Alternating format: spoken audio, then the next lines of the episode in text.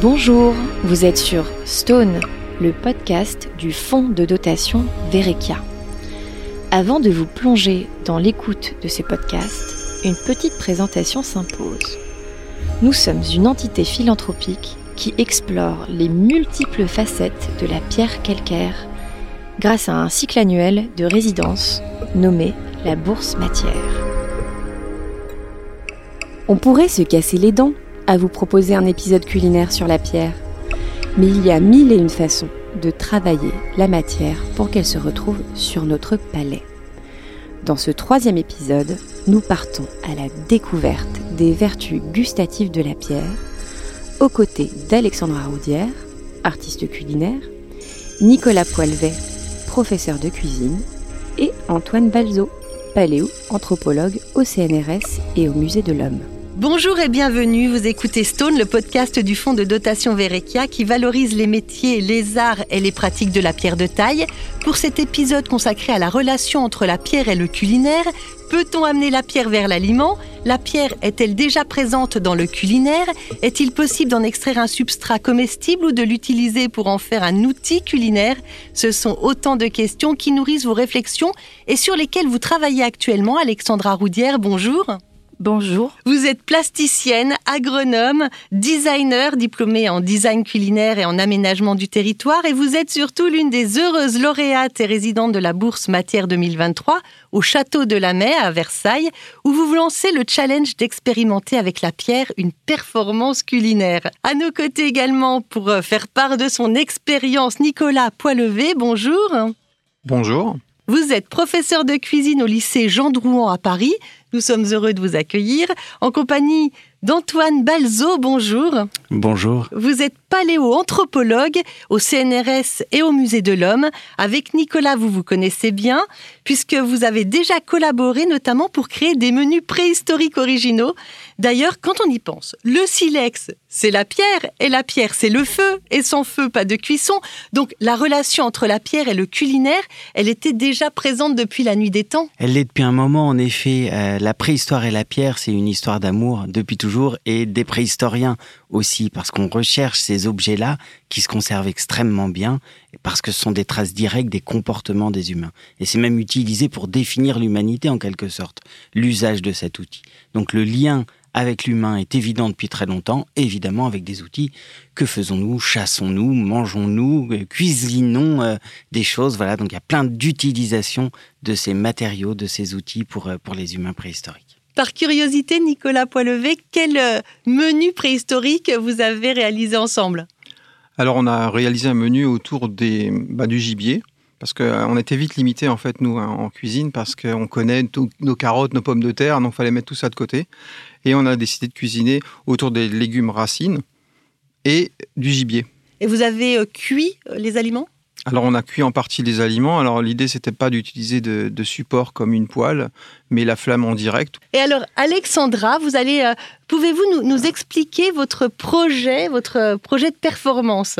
Oui, alors pour la Fondation Verekia, euh, ce qui m'a beaucoup marqué, c'est en allant sur euh, site et euh, en découvrant les carrières, on est véritablement sur des tranches de temps, une grande verticalité. Et c'est assez impressionnant et c'est presque difficile de, palper ce matériau. Et après, bien sûr, par extraction, on le voit dans le bâti, le durcissement, l'esthétique qu'il y a autour de l'île de France. Et donc là-dessus, euh, ce qui m'a intéressé, c'est de revenir peut-être à cette notion d'horizontalité, comme, autour de la table, comme autour du plan de travail. Donc comment je peux me rapproprier autour de la main cette verticalité, cette chose très massive qui, qui est vraiment une tranche de temps? Comment finalement euh, goûter cette temporalité? Et donc là-dessus, euh, je vais m'intéresser au savoir-faire euh, ancien euh, et, venir finalement récupérer ce matériau et peut-être venir à, obtenir une farine minérale, une farine de pierre et voir à partir de là comment je peux la remobiliser à l'échelle de la main pour pouvoir expérimenter des processus, des performances culinaires ou travailler aussi autour de, conserver, d'envelopper de, et, d'être sur une forme de sobriété sur, sur le territoire où je suis à Versailles. Voilà, ça va être cette approche-là. Est-ce que nous pourrons goûter la pierre Oui, on peut la goûter, on va pouvoir la caresser. On, il y a plein de manières de, goûter la pierre. Il n'y a pas seulement euh, l'absorber complètement, peut-être la, mastiquer, avoir cette granulométrie, peut-être la, renifler, euh, la lécher. Euh, voilà, il y a plein aussi d'expérimentations buccales qui peuvent se mettre en place pour pouvoir caresser finalement ce soubassement. Voilà, on n'est pas en train de goûter le sol, mais plus particulièrement le soubassement et le relever comme ça et venir le mettre en bouche en fait. Avec euh, votre expérience de chef, Nicolas, euh, comment euh, utilisez-vous la pierre organique en cuisine?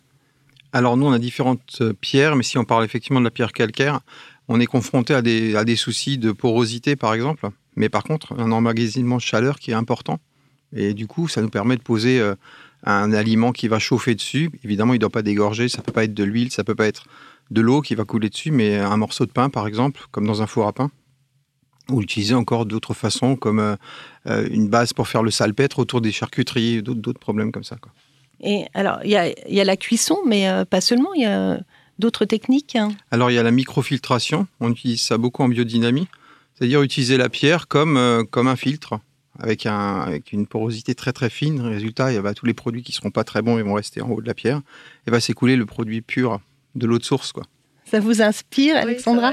Parce que du coup, en, travaillant cette, cette filtration, euh, arriver à une eau euh, très minérale, et je, pensais aussi à, ces, temporalités, euh, comme ces tranches de temps dont on parlait quand je suis allée dans la carrière, comme ça, de revenir sur des euh, sur de la glace en fait, et voilà, venir goûter comme ça des sorbets, mais qui seraient des sorbets non pas aux fruits, mais sur des, temporalités de minéralogie. Enfin voilà, donc ça m'intéresse de vous approcher comme ça cette pierre et de voir comment ça peut euh, se mettre en bouche avec certaines granulométries, peut-être à rejeter, etc. Antoine Balzo, la pierre, elle nous parle en fait. Euh, euh, c'est le terroir, c'est l'origine. Et la pierre est variée même pour les hommes préhistoriques. Ils récupéraient les matériaux qu'ils avaient à disposition, évidemment, pour fabriquer tous ces outils, tous ces objets. Donc en fonction de l'endroit où ils vivaient, ils ne trouvaient pas les mêmes choses qui affleuraient au sol. Donc à certains endroits, il y avait plus de silex, à d'autres, il fallait se contenter de calcaire pour fabriquer des outils, qui est un matériau qui est plus fragile, qui aura des bords moins tranchants.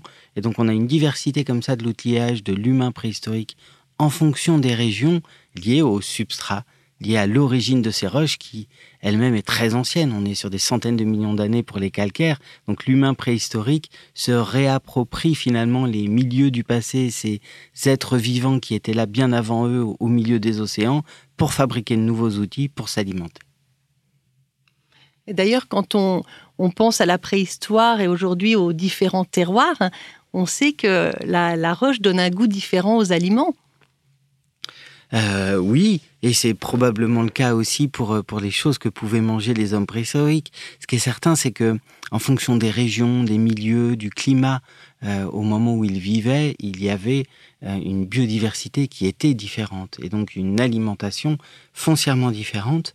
Et à l'inverse, tout ça a une utilité encore pour nous préhistorien parce qu'à l'intérieur des spécimens fossiles, on peut étudier euh, les proportions de différents minéraux, de minéraux conservés et en particulier on peut retrouver sur quel substrat vivaient les humains préhistoriques en fonction de proportions chimiques retrouvées dans les fossiles. Donc c'est un vrai indicateur du milieu de vie et de l'endroit de vie, ce qui est très intéressant pour nous. Parce qu'évidemment, quand on trouve un fossile, on le trouve à l'endroit où il est décédé, en général au moins à proximité, mais il a pu avoir une vie auparavant qui l'a mené à travers différents contrées, et à partir de cette information-là, on est capable de retracer une partie de sa vie, une partie de ses mouvements, et savoir dans quelle région il a pu vivre. C'est vrai que la, pierre parle, en réalité. Euh, c'est ça, on a l'impression que la pierre, elle nous révèle des choses. Et euh, je sais qu'au fond de, je sais qu'au fond de, dotation Verrecchia, euh, il travaille beaucoup avec la pierre de Saint-Maximin dans l'Oise, qui est très coquillée. Et il n'est pas rare de trouver des traces de fossiles quand la pierre euh, et, prélever dans les carrières pour les donner aux artistes. Vous en avez déjà vu, euh, Alexandra? Oui, c'est assez, euh, assez étonnant de, de, se retrouver en Ile-de-France et là, d'avoir ces petits fossiles. c'est ça suspend le temps, ça, assez, ça donne une fragilité à ces masses très conséquentes comme ça. Et puis surtout, ce matériau, quand on est en, carrière, il est très friable. Alors moi, ça me fait penser à, à l'alva un peu au, au, nougat cassant. Et, euh, voilà, moi, c'est toujours un rapport de mise en bouche. Dès que j'ai un matériau, il faut que je le mette. euh, Voilà, et donc, euh, et donc il y a ce rapport. Et après, il va durcir, il va, sto- stocker comme ça, il va devenir très, très puissant. Et, euh, et donc, on les retrouve en surface, on, a, voilà, moi, je trouve que ça, crée cet, cet état de suspension. Et, euh, et j'ai envie de retrouver ça, en tout cas, dans, l'expérience culinaire que je peux proposer pour le fond, quoi. En fait, ce que je trouve intéressant, c'est la pierre. Elle peut euh, l'écraser comme de la farine. Elle en trouve. euh, vous êtes quand même effectivement euh, très là où du nougat avec de la pierre. Vous êtes vraiment dans un. C'est-à-dire que quand on regarde le matériau, on a le matériau, on a ses propriétés, comme a parlé, parlait tout à l'heure Nicolas, Euh, et après, il y a toutes les analogies qu'on peut avoir en termes de chromatique, de sonorité, de texture en bouche, hein, qu'on peut retrouver dans d'autres matériaux alimentaires qui sont comestibles, euh, parce que la propriété la particularité du calcaire, c'est que on peut pas l'assimiler, donc on peut l'utiliser comme un outil, comme un complément pour des fours à pain, pour mettre pour utiliser aussi mettre des fromages dans des grottes, etc. Et donc là aussi, après, peut-être réduire, enfin, en termes d'expérience, réduire cette enveloppe un peu plus proche, enfin, pour moi, dans mon expérience, de la coquille d'œuf, pour arriver à faire des, capsules comme ça autour de l'alimentation et euh, développer euh, ce rapport comme ça friable, euh, texturé de, dans la commensualité. La commensualité, c'est comment, quand on se retrouve autour d'une table, on va vivre des expériences collectives qui vont nous permettre de se mettre en liaison, en lien. Et du coup, comment cette pierre, elle peut, par, par cette réappropriation, se questionner et apparaître comme ça, ce soubassement, comme je disais tout à l'heure, revenir dans l'expérience de l'alimentation. quoi. La, la pierre, euh, vous pouvez l'utiliser euh, euh, aussi pour, euh, pour en faire euh, quelque chose, un emballage pour l'aliment aussi euh, dans, dans votre création.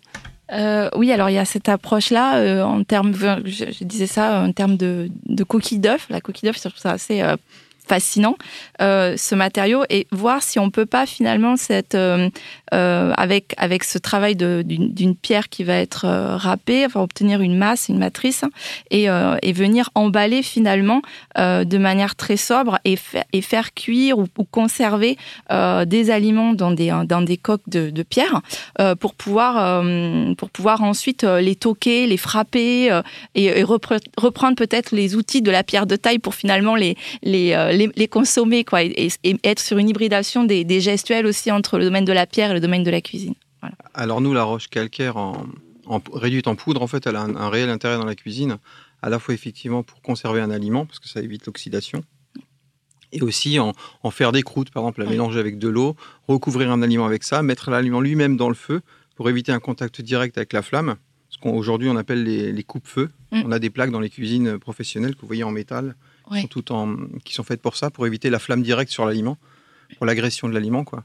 Et donc, effectivement, c'est faire une coque avec ça, comme on le fait avec de la terre cuite, Mm. par exemple, qui permet de maintenir l'aliment et l'humidité de l'aliment à l'intérieur de sa, de sa coque. Donc, on casse la coque, on casse la croûte, comme disait Paul Bocuse. Oui, c'est ça. Euh, Voilà. Ça vient de là. oui, c'est vrai, ça vient de là. La potage VGE, ça s'appelait. Valérie Giscard d'Estaing. Et euh, le, le salpêtre, euh, euh, autre. Alors, alors voilà, le salpêtre aussi, en, en- dans- c'est plutôt au- autour de la charcuterie qu'on utilise le salpêtre. Donc c'est euh, euh, permettre à un aliment de dessécher grâce en fait à une roche calcaire réduite en poudre. Donc cette roche calcaire en fait va se développer dessus des, des bactéries qui vont se nourrir de l'humidité contenue dans la saucisse par exemple. Et donc par dessiccation, ça va faire notre saucisson sans qu'il y ait d'une moisissure incontrôlée autour de la autour du, du menu. Le menu c'est le boyau qui entoure le saucisson. Donc on utilise déjà euh, la pierre. On l'utilise déjà, oui, effectivement. Pas, pas forcément sous sa forme primitive, mais effectivement réduite en poudre, euh, comme une sorte de, de- de plâtre, un petit peu. Antoine Balzo, est-ce qu'aujourd'hui, euh, vous avez le sentiment qu'on s'est inspiré encore bah, de, de nos ancêtres, des pratiques ancestrales? On, a gardé un historique euh, des techniques, évidemment, et qu'on essaye d'améliorer. Euh, on peut le voir aussi dans le sens inverse, où aujourd'hui on essaye de mieux comprendre, mieux euh, re- reconstituer finalement le mode de vie des humains préhistoriques. On a eu longtemps une image assez simpliste. On trouvait des sites archéologiques avec des tas d'os, éventuellement du feu, mais encore pas toujours, et c'était pas forcément accepté pour toutes les espèces humaines. Et donc une vision vraiment un peu de, brute épaisse qui vit dans une grotte et, qui, se, qui mange de la viande crue, plus on progresse dans nos techniques, plus on se rend compte de la diversité des comportements humains, de l'utilisation de matériaux différents, de leur capacité à produire des aliments transformés, à faire de la cuisine. On a des traces pour des, néandertaliens qui vivaient il y a des dizaines de milliers d'années de galettes végétales, probablement qu'ils reconstituaient. on ne retrouve évidemment que des micro-déchets, mais où on voit bien qu'il y a eu mélange de différents végétaux et cuisson et écrasement aussi euh, des matériaux, ce qui montre bien qu'il y avait une vraie transformation, un vrai souhait de fabriquer quelque chose.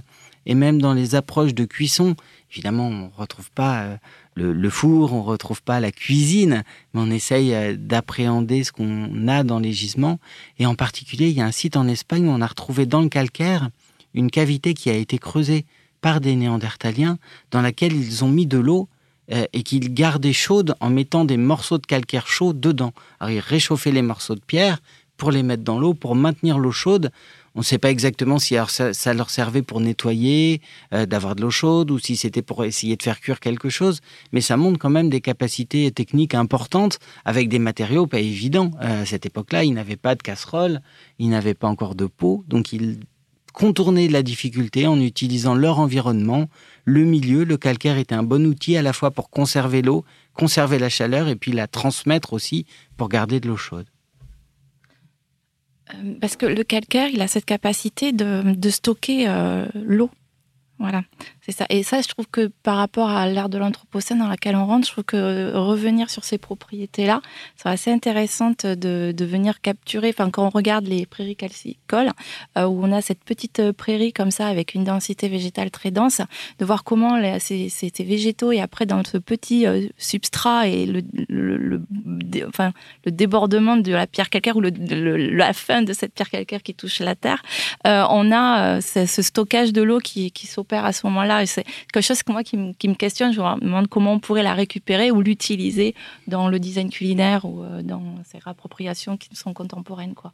Est-ce que euh, personnellement, vous avez un, souvenir avec la pierre ou euh, qu'est-ce que la pierre évoque pour vous? Moi, j'ai un souvenir d'enfance, un des, un des, premiers en tant que, pas chercheur, mais aujourd'hui, je me rends compte qu'il y avait une sorte de de destinée, mais de perspective, de rêve dès l'enfance. Euh, tout petit, je me souviens avoir ramassé des dents de requin dans un sol calcaire dans la cour de l'école. Euh, c'était pas une école moderne, c'était à la campagne, mais on avait cette cour où on ramassait des petits bouts noirs et c'était des petits fossiles du passé. Donc je marchais dans un océan qui avait des centaines de millions d'années et je collectais déjà des petits bouts de fossiles alors que j'étais euh, encore en maternelle. Donc euh, c'est marrant, ça m'est revenu cette histoire-là.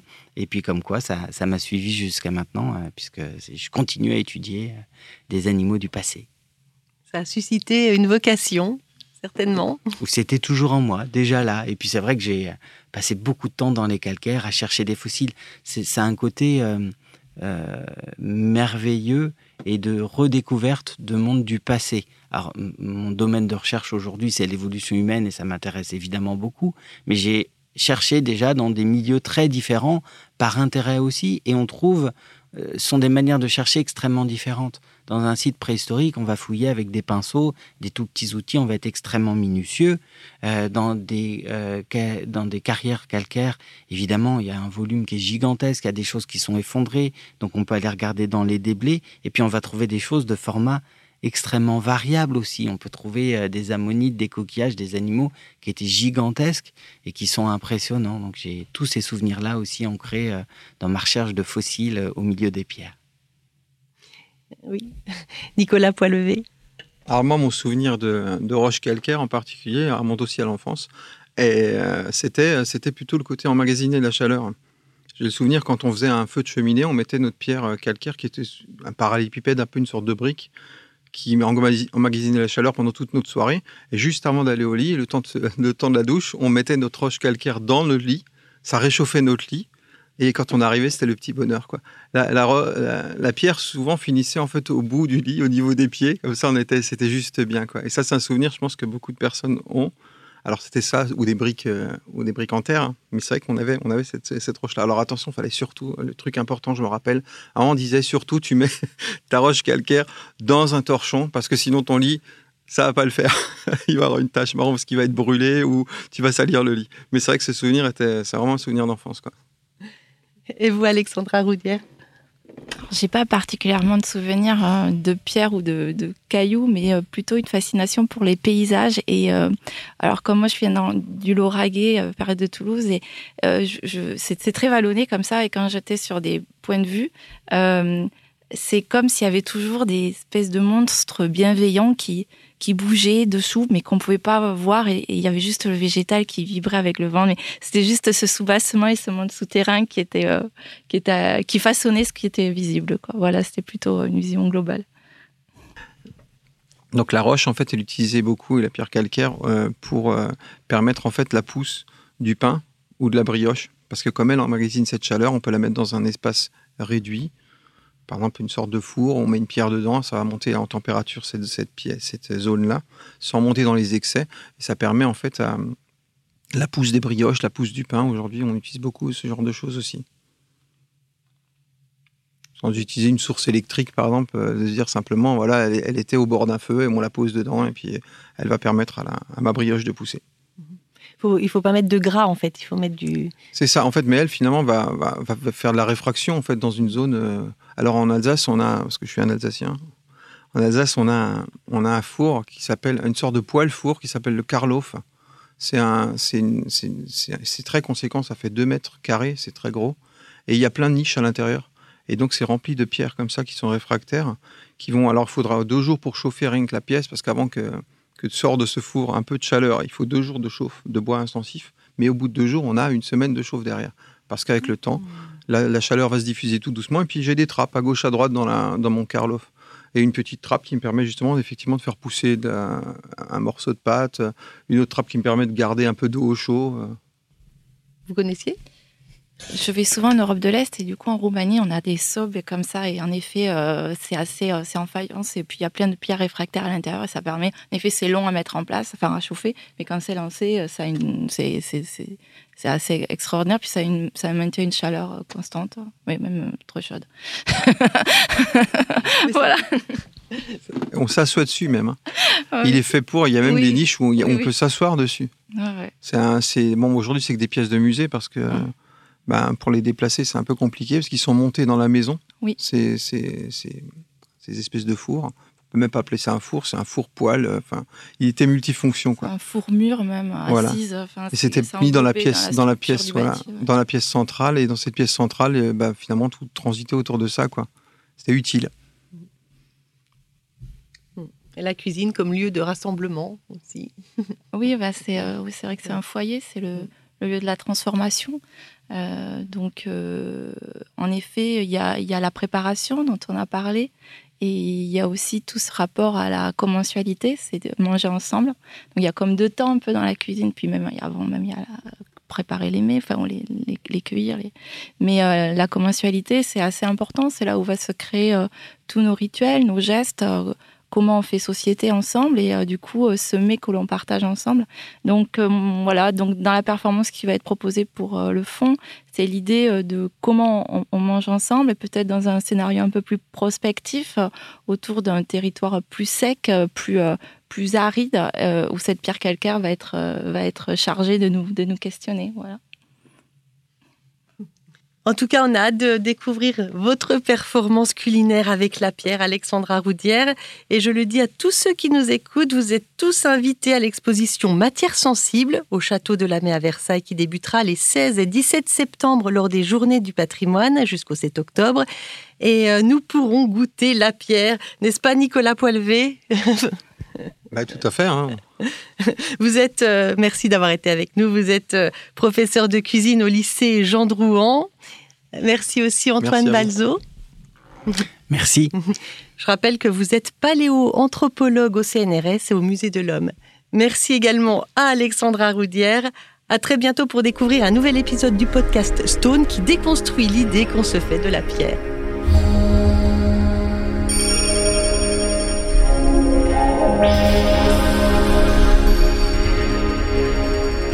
Si cet épisode vous a plu, on vous invite à donner des étoiles au podcast et à laisser votre avis.